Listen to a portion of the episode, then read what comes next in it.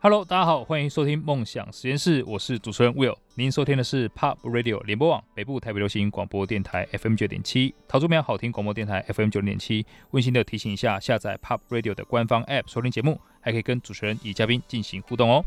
哇，今天呢，我非常非常的兴奋，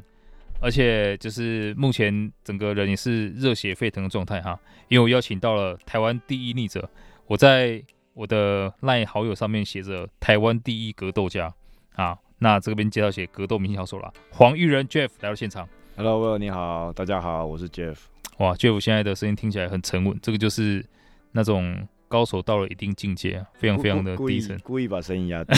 我们去上课不是有上吗？阿发没有讲话声音不能太 哦，高，阿发妹啊，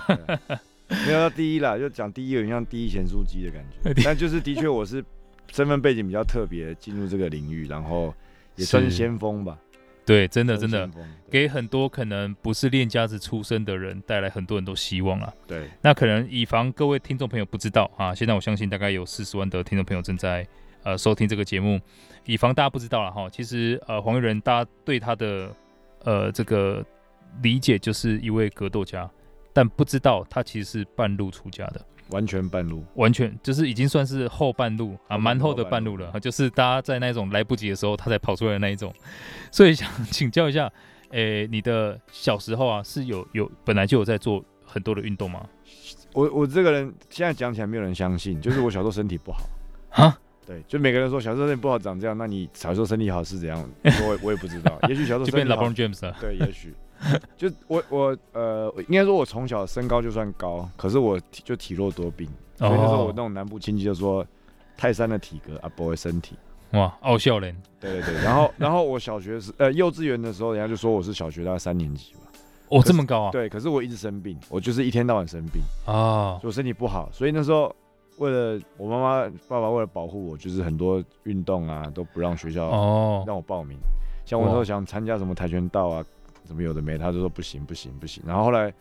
我国中的时候矫正牙齿嘛，国小是到国中，然后我连一般的运动都不能参加，啊，所以是到了国中都还没有办法正常去参加可以运动，就是我可以自己打篮球，但是譬如说打校队或者去参加什么田径队，他们就说不可以，就是可以。以运动，不能够训练。对，然后就对我来讲很挫折啊，因为我觉得我很喜欢运动嘛，我觉得我自哇己运动能力也不错。那你也知道，学生就是在能够参加什么体育团队是风云人物，可是我对对就不能对去啊，然后我就很沮丧。哇，所以你那时候就有花蝴蝶的特质，就感觉是要当风云人物的。我那时候就一直觉得，有一天我一定要能够毫无 毫无顾忌的尽量运动。诶，那那这样，因为在南部嘛，那你还台北，台北， 啊在台北，OK，你你当时可能阿嬷之类的有没有想说为你喝过符水之类的？我还真好笑，就是我妈说我小时候超难带，说我从出生到大概四个月就是没日没夜的哭。然哦，后啊因为我是一半一半啦，我爸爸是外省人，我妈妈是本省人。对然后那时候就是我爷爷奶奶都已经不知道该怎么办了，然后我阿妈来就是真的给我喝符喝符水，然后什么撒米什么之类的。那那那这样到到到后面发现可能呃，国小到国中，你还是不能够正常参加这些训练。后面是什么样的契机你才可以运动的？还是就一直都没有，一直到就是我牙套拿掉了，然后我身体就可能你也知道，小朋友就是二次发育的时候，可能体质都会改变嘛。哦，然后我就就是是又长高一波，然后体身体变比较强壮，好像也没常生病了，牙齿牙套也拿掉，然后就觉得说好像没有什么问题。然后哦，我爸妈可能看到我长大了，也觉得哎、好像体格也比较 OK，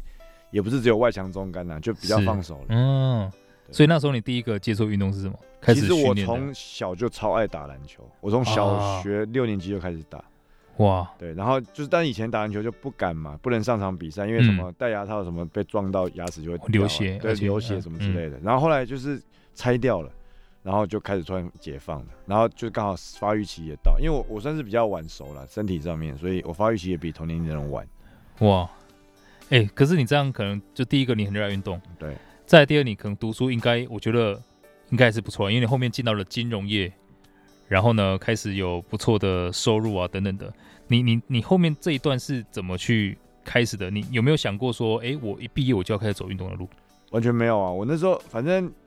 的确啦，如果以现在年轻人的说法，我以前小学小时候念书就算学霸嘛，就是国是中啊、高对中成绩都不错，然后对考对公立大学这样。对，那那时候我本来其实真的想要做的是广告业。哦，然后那时候的梦想是做广告业、做行销，然后如果有可能的话，我想去打篮球当职业选手。可是我因为我的体格在一般人来讲很 OK，可是打篮球真的不够高，然后我的身高以我的技术组合又不能不没有好到可以去当后卫，嗯，所以我就觉得篮球就当兴趣就好了。然后那时候刚开始出来找工作，我说我绝对不要做金融业，金融业都是跟数字为伍，我不喜欢。就哎、就真的被我找到金融业，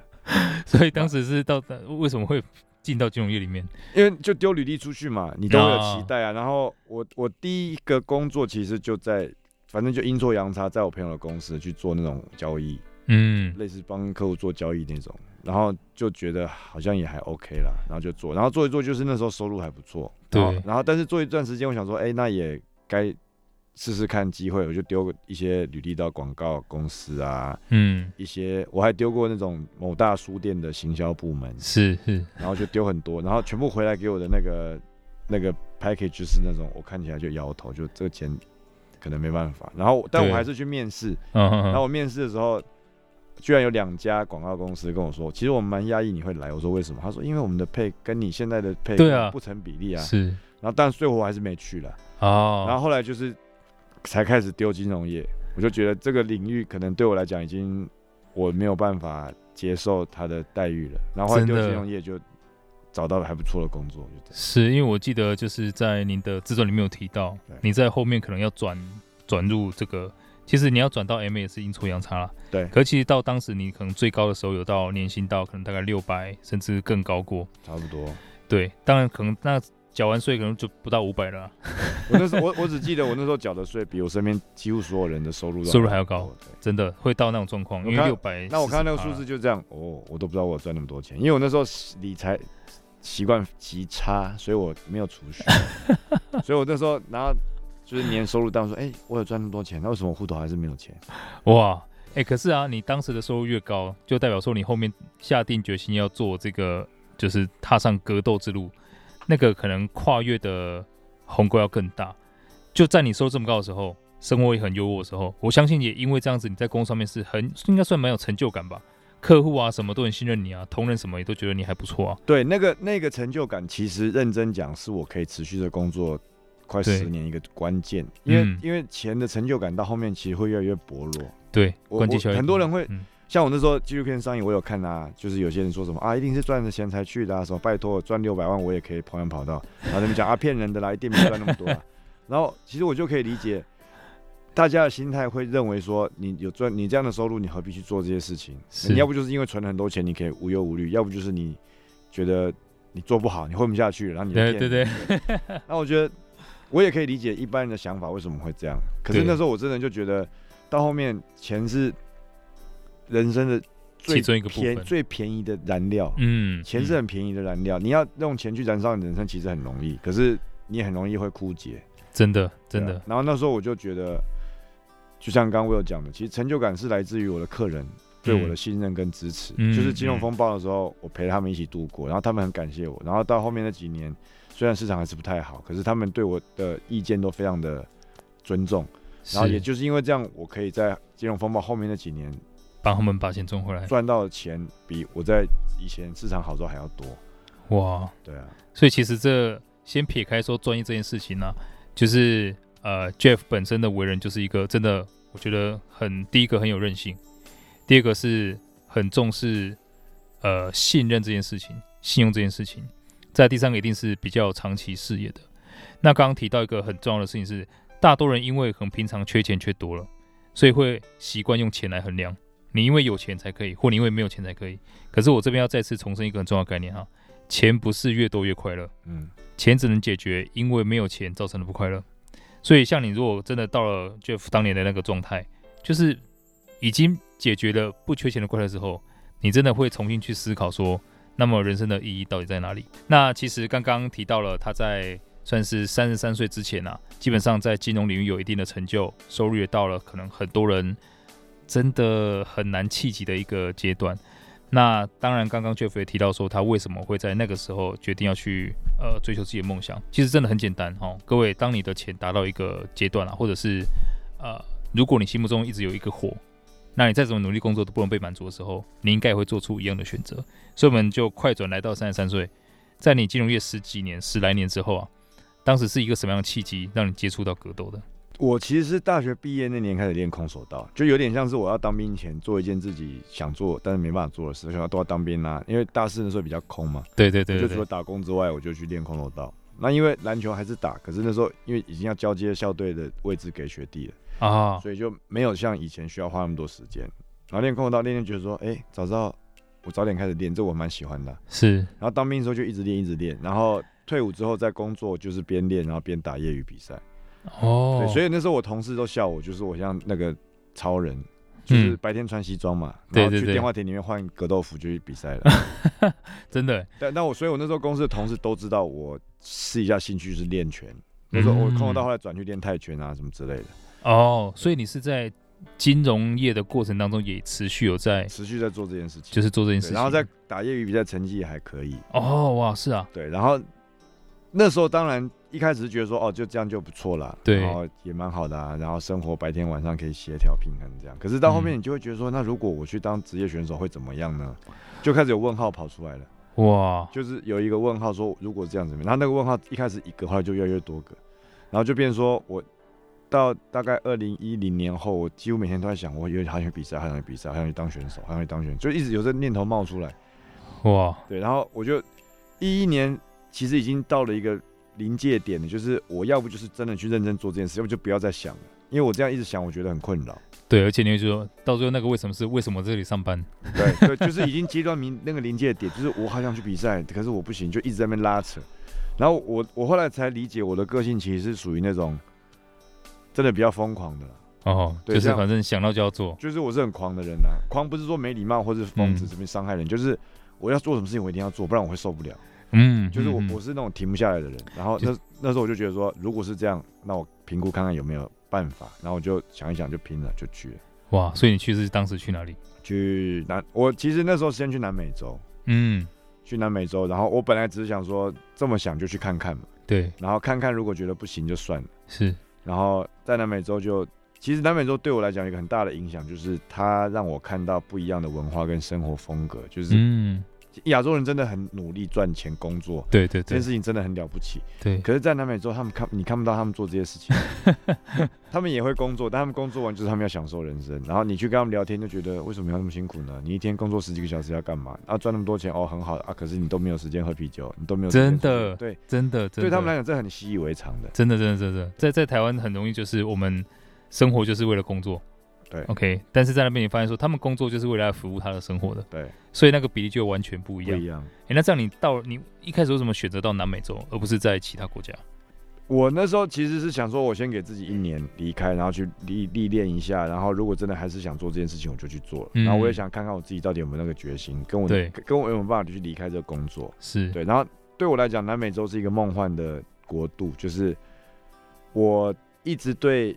就是阿兹提克文明啊、玛雅文明哦啊、印加帝国啊，然后我一直对巴西这些地方都非常向往。对可是因为对这些地方的飞机行程很远，转机所以转到我我在疯上班，的期间，我当上班族的时候我是不太可能去的。其实嗯我以前常旅行，但是我都是走到比如说欧洲，然后亚洲国家、美国这样。那我那时候觉得说，我既然都要离开了，我就去南美洲走一趟，然后刚好去巴西去取经，见识一下他们的格斗王国到底是水准在哪里。所以嗯哇，就是一路从我从我从美国出发，找几个朋友，然后去墨西哥、哥伦比亚、巴西，然后阿根廷没去成，反正这是嗯另外一个故事，自己很蠢。 然后后来回巴西，又去秘鲁，再去古巴，然后又回巴西，然后回台湾，再去巴西，就一直这样子。然后我就觉得，我第二次去巴西，我就知道我一定会当格斗选手了，我觉得应该停不下来。哇，我听你这样飞，我就知道为什么你的积蓄都会花完了。啊对，然后我第一次去南美洲，就是朋友都说他们以为我是亚洲富豪、啊， 都是二代之类的，因为我就花钱都不结，就没差啊、就没有在请找你大家了。吃饭这样。然后我第二次回哇去，真的把钱花完了。然后哇，他们说你要去哪里吃饭，我说我我想吃便宜的。然后他们都觉得我在开玩笑，我说我没钱，他们觉得我在开玩笑。他们后来才知道我是真的，他们就问我说那为什么第一次你敢这样花钱？我说我跟你们学 的、啊。然后他们就说这样也有道理啊，学坏了，学坏了。 学坏了。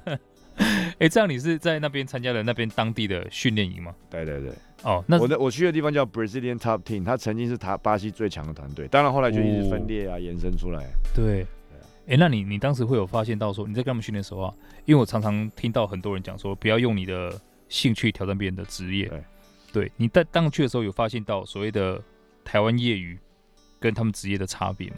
不要讲业余，台湾职业剧都是都是他们的业余幼，稚园我那时候我那时候觉得自己很像一个布娃娃，真的假的？就是当一直沙包，就是被你们狗那摇布娃娃这边甩 甩来甩去的嘛。我觉得我自己就像那个布娃娃，他们就是那种斗犬，你耶，我就嗯哎哇被甩来甩去，甩来甩去这样。哇，到这种地步啊？对，然后每天都觉得哇，每天被虐待，可是我觉得好过瘾。可对啊，这样你不会想说、啊算了算了算了，差太多，我就先回家了。不会啊，对我就觉得如果今天虐成这样，我还没死，我明天再来啊。哇对，所以当时是一个什么样的心情让你觉得说哇，我这我真的要开始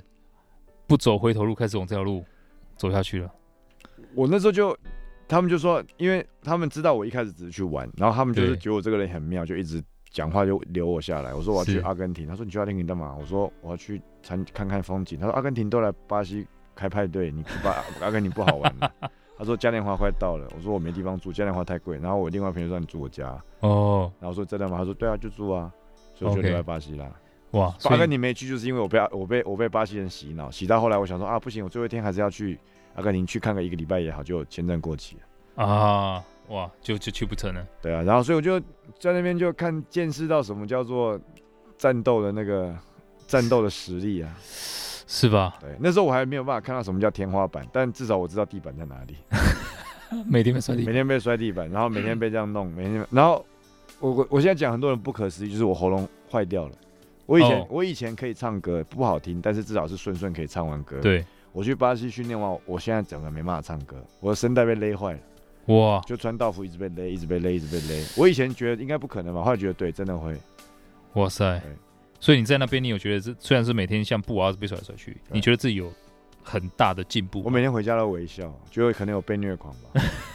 可能有这个倾向，就就就觉得说，哦，原来是这样子，原来是这样，原来这种生活是这种感觉，好像很开心呢，哇，就是就就真的好像找到一个就灵魂的归宿那种感觉，所蛮以其实蛮蛮奇怪的。真的，因为因为其实呃，我觉得就是从现在可能台湾我们绝大多数人来看的话，那时候你没钱，没地方住，吃东西只能吃便宜的，甚至可能有时候没地方没东西吃，你甚至可能受伤了都没有钱付医药费，但是你可以每天笑着回家，对啊，这件事情真的是很神奇。很神奇。那我觉得可能当大家可以找到这个东西的时候，它真的是一个比钱还要珍贵的财富，我觉得绝对是 哎、就是真的。像我讲的嘛，我不是，我绝对没有说钱不重要，钱也很重要，我现在也很努力想要赚钱。可是我觉得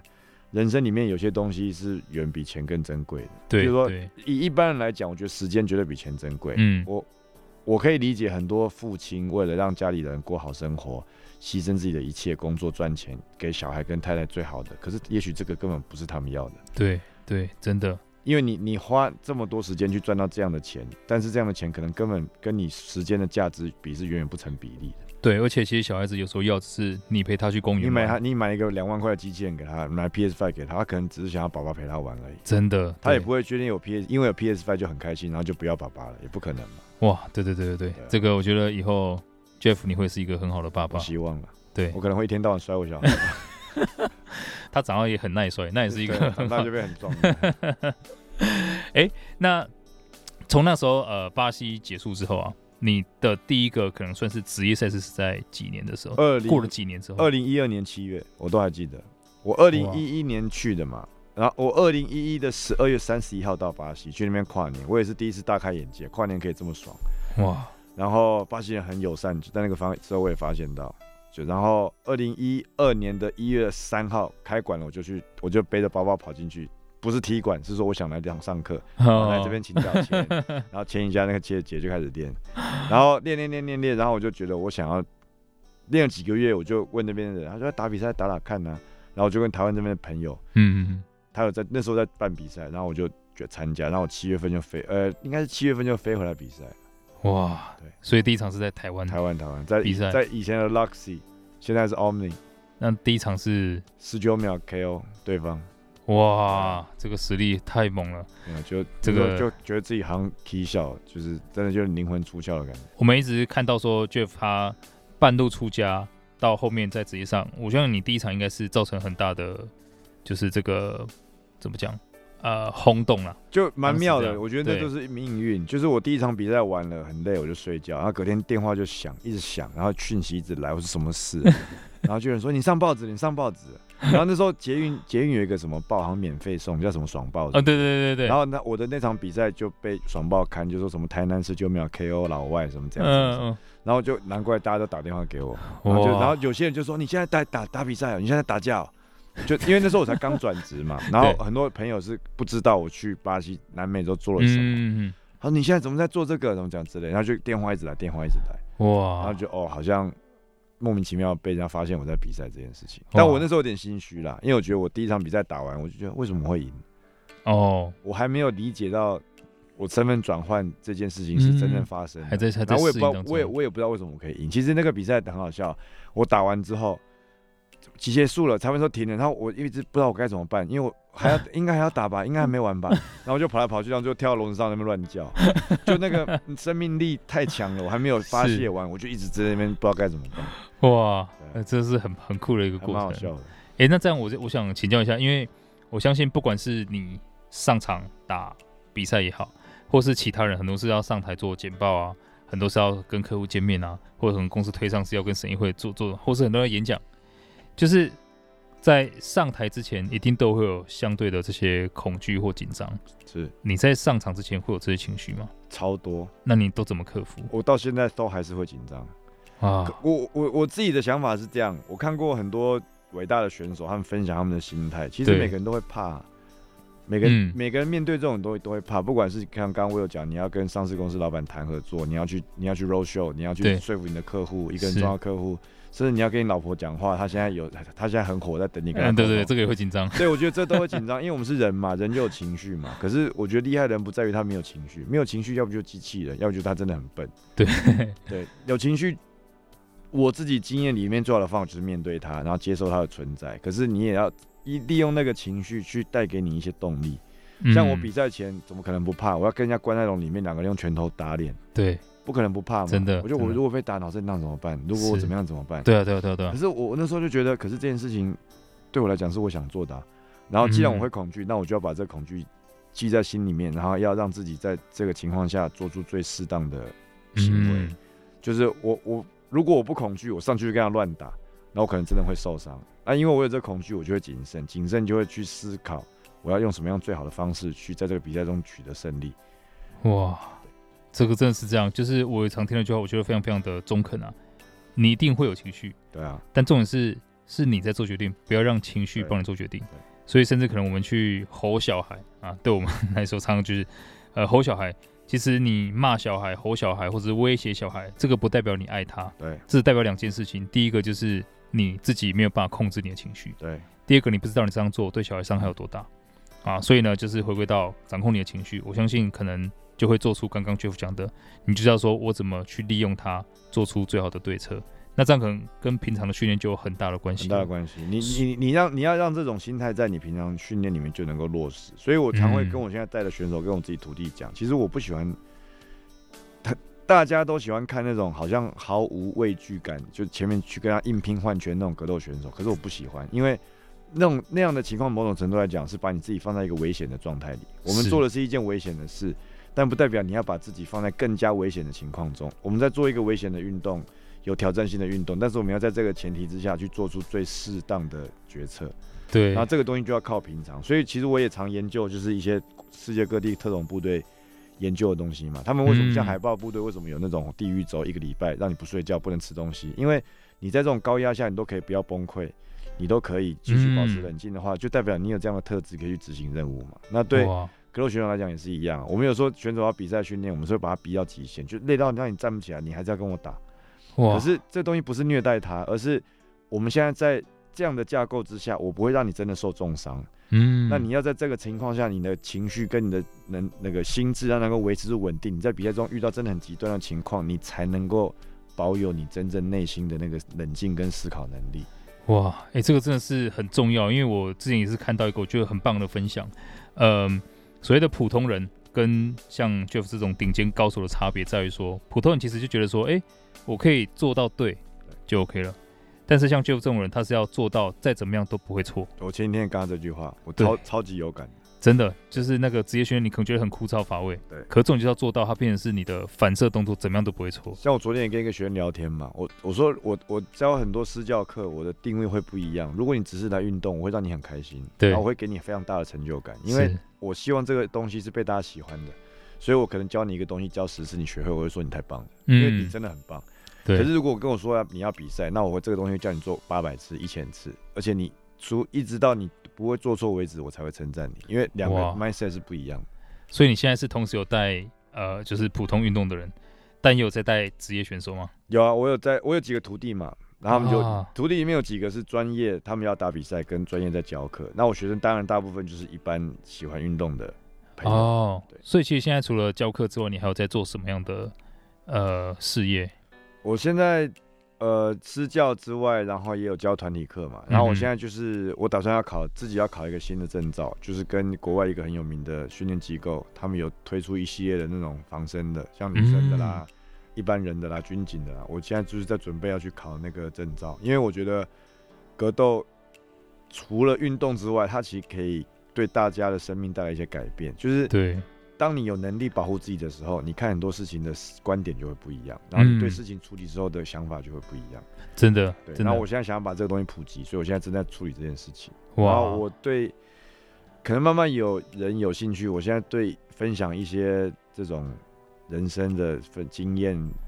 或者是说一些类似教育东西，我也有陆续在进行。哇，这个真的很棒，因为其实呃，大家应该有人可以跟我一样哈，是有听过啊，或是看过《逆者》这一部纪录片的。如果还没有看过的话，赶快去搜寻，赶快看，因为这这一部电影可以上到现在让大家看到，其实也是几经波折。非常波折，你说当时在上映的时候发生什么事情？就是第一次上映的时候呢，我因为我跟导演透透过这个纪录片变成蛮嗯交情蛮好的朋友，对然后第一次的时候，他就是所托非人，找了一个不好的发行 者，然后就拿了钱不办事，所以他就很哦沮丧。但他手上既然有这么好的资源跟保障，他就想再用。然后后来嗯又找到有人帮忙，有机会做了第二次的公开发行，对，然后找了很棒的团队，就千猴子、王氏大哥他们，嗯行销各方面做的非常好。然后可是就碰到去年疫情最严重那一波，哇，然后那时候同时候上映的片还有那个什么怪兽与它的产地啊，嗯哼哼，还有妈的多重宇宙，哇可是天就哪那时候的票房都很惨，是是所是，以他就觉得有点沮丧。然后后来就是谈到，便是他把发行权让专业的发行商去做，所以后来就是在一些影音平台，像是呃中华电信 MOD，、嗯然哼，后 Catch Play 这些都有，嗯然后未来电影塔好像也有上。哇。所以我觉得大家如果希望可以更深刻去看这个故事背后的故事，真的要去看这个纪录片，因为我知道导演是真的从你在一开始，就是是连续几年的记录，六年有吧？连续他他从我最谷底的时候开始记录，对我觉得这个是也就导演这个这个举动也不是一般人可以做的。对，我们那常开玩笑讲，导演是另外一个逆者，对啊，哎、这个真的很，因为在那个时候不是说可能你正呃这个飞黄腾达的时候，可能大家都想记录他在你谷底的时候，所以那时候谷底是什么样的情况？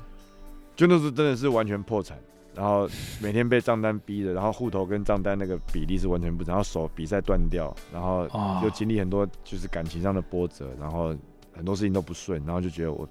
才才一年多就把自己搞成这样，我还有办法继续下去吗？然后哇导演那时候就来找我说，哎、我是怎么大学的学生，我想要拍一个毕业专题，然后想要拍你的故事。我当时就直接跟他讲，我都快放弃了，你要拍什么？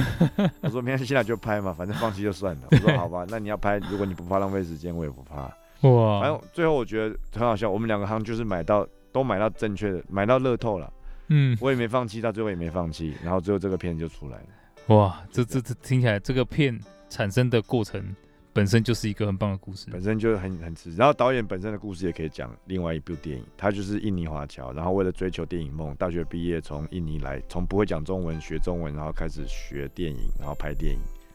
然后他是家道中落，所以他是也是为了追求梦想就来台湾，然后通过靠自己赚钱。哇！而且重点是他在被骗了之后没有放弃相信，持续要把这个东西给对做出他来还是继续想要完成他的梦想。哇！哎、这样你从当当时谷底啊到现在慢慢再起来，是有什么样的契机吗？嗯我觉得这东西很妙，就是那时候谷底，我真的是打算就放弃了。嗯然后我那时候情绪都很低落，甚至我说开车在路上都自己在哭，就是哦莫名其妙哭，也不是说为了什么事情。然后有一天哭的最惨，就是我到现在都还记得，从光复北路跟中华东路交叉口一路开到现在的沃郡那边嗯，捷运站口，就那一段我哭到整个是眼泪流到，可能都快车里都快淹水了。铁汉柔然后我那情时候啊，开了一台二十年的老爷车，是我我朋友我朋友用几万块卖给我的，然后我就觉得为什么我在这么短时间内要把自己逼成这样，然后我也对不知道我到底发生什么事，然后那时候手还断掉，还包着那个石膏，然后开车哇也只能一手开，然后下一场比赛遥遥无期，然后下一个可以赚到相对。像可以赚到像样的钱的工作机会也遥遥无不期，知道在哪里然后我就我不知道该怎么办，然后一直哭一直哭，然后我觉得我放弃了放弃了，然后我公司刚好就在那条路上，然后我那时候一度就我去停车上去公司讲我想回来，那时候我甚至一度在想，我就公车停公司楼下，然后跟老板说我可以回来工作嘛， 但是过了那个 Virgin 那边之后，我就突然俩工了，我就说我不要放弃，没有这种事。我说都嗯这样了，我还能怎样？大不了就继续继续更更坏下去，我还想看有多坏。对，然后我说，如果我这样一年多就放弃，我对不起我自己。是，就是突然情绪是从一个非常悲伤到愤怒，那个愤怒不是怨天尤人，是愤怒我自己，我怎么可以这么软弱？哦然，后我就突然觉得不行，我就撑，继续，我要继续。我本来一直想放弃，可是那个 moment 过了，我就一直觉得我我想再继续看看，我可以可以撑到什么程度。哇，我相信这一段在《逆者》里面记录非常非常的有提到，有提到，对，我觉得这个是可能现在很多人会需要的啦，因为这两年的局势可能也让很多人有面临一样的处境。对啊。那我我我觉得很多人都说哇，你追求梦想好幸福哦，很棒哎。可是我也引用我朋友讲过一句话，他说我觉得这话蛮好笑。他说其实追求梦想，梦想成真是什么？梦想成真的意思就是有百分之九十七的时间你都在吃大便，有三 percent 的时间你会觉得我这做件事情真的是我人生的高峰，太对了，啊然后对周而复始一直循环。哇，那你你大部分可可能吃大便吃到百分之八十就觉得我吃够了，我不要了。 但你没有想到，其实你已经快要可以成功，甚至你已经吃到百分之九十了，但你就觉得太恶心了，我真的吃不 下去了。但你你你再坚持一点点，你就会感受到至高无上的 快感。哇，这个比喻真的太棒了，非常非常符合梦想实对验真室。的，所以赵以前是一个大便达人，对对啊，梦想不是活在粉红泡泡里面，每天起来就真是的哇，这世界多么清新，好美丽，然真后的真的，看什么东西都带了一个很美丽的滤镜，才没有嘞。哇，真的哇，但是就为了那三本身，你会愿意周而复始这个循环。像对我我之前训练真的有练到，我觉得我快死了。是我真的觉得我心跳快停了。嗯，然后我就觉得我都几岁，我三十几、三十六七岁，跟这些二十出头岁的人在那边搞这东西，到底要干嘛？嗯我为什么就不能好好交个女 朋友、娶老婆，在家玩小孩？对，每一次训练真的都有这种感觉，我没有夸张。但是每次训练完就觉得哇，I'm the man。哇，这个真的是太棒了哈！希望大家可以记住啊，这才是梦想的感觉。现在在听这个呃广播的所有朋友们，如果你想要学呃 MMA，对啊，自由搏击，请直接找 Jeff 啊，我自己应该是今年会找他呃进行学习。不管你想要打比赛也好，还是你想要去运动也好，或者想要只是学一些技能防身的也好啊，Jeff 现在也有相关的技能的。那另外还有一个很重要的东西是，Jeff 为了把这个精彩的赛事可以带给更多人，他自己也有成绩的一些。呃，就是比赛的这些呃，算是赛事。对，OK，好，去举办一些赛事。那最近的一场是在什么时候呢？二月二十六礼拜天， 2月在26台北体育馆，就是红馆。哇，我们我们因为我后来就成呃进入协会帮忙了，因为我们协会主席就是凯哥嘛，然后他嗯之前跟我联络过很多次，我本来其实不太想，因为我个性比较自由了，对，然后我不太喜欢被组织绑住，可是他真的对我很有有恩对他很有诚意，然后一直跟我讲，所以我就，然后他也是一个真的很大方、是很照顾我的人，所以到时候我就答应进协会，然后我们从二零一七年一路办比赛，已经到现在了。哇，对，然后比赛观众人数也在增加。那到后面，我觉得我会愿意进入协会协助的关键，就第一个，凯哥真的是一个非常棒的大哥；第二个嗯就是，我觉得我或许可以做一些事情，让年轻一辈可以有我以前没有的环境。嗯以前我们是想打比赛，没有比赛打很困难。那现在就是既然有这个平台，有这个机会，那也有大哥愿意支持，我们就出来把它做好。刚开始也是很辛苦，哇，然后我记得第二次办比赛在二零一二、二零一七年的圣耶圣诞夜 （Christmas Eve） 二十四号，我还是二十四号对，还是二十五号，反正那天几乎没有人来啊现场。我们比赛筹划了半天，现场可能只有一百多个人，而且一半是我的朋友。哇，对，然后那时候就当然也沮丧，后来就觉得不行，要撑着继续弄去。那我们是现在每次比赛大概都有，光是比赛选手报名就有一百多人了，哦，对，然后观哇众可能都有破千，一千多。那在台国内的赛事、运动各方面，就算篮球、业余，这样也算不错了。对对对对对，所以慢慢就是让大家可以对这个运动能够被接受，我觉得很开心。当然也要谢谢我们主席，还有我们自己团队一起努力真的哇！所以是在二月二十六号， 26它是一整天的一整天从早打到晚，所哇以一，张票可以看大概三四十场比赛，绝对物超所值。真的，我觉得大家一定要去支持，因为我相信呃，圈这个 MMA 这个这个赛事啊，台湾可能其实有很多人才，只是以前没有这个环境。对，那这几年窜出很多新一代的，我觉得这就是我觉得很欣慰的地方，嗯就是有舞台就会有人才愿意投入，那有好的舞台就会让大众对这个东西有更深的认识。它就嗯因有为市场，去看的人就发现到，听起来好像很很很凶悍、很很很残暴，可是去看就发现到它就是一个运动比赛，很热血，嗯现场大家互相鼓励、互相加油，然后两个对手在场上用拳头、用脚互相攻击，可是比赛结束之后，大家会拥抱，会打从心里去尊敬，然后会为对方喝彩。其实那个东西是很美妙的，对一个对感觉对，哇，那我要感谢协会，然后也感谢凯哥，然后感谢 Jeff，呃，提供这样的赛事给大家有机会，不管是给后人去比赛，或者是给观众去欣赏，这真的是非常非常珍贵啊。所以，呃，我觉得这项运动要感谢有你们的存在，台湾才有更多人有机会去到这个。所以呢，今天要再次感谢 Jeff，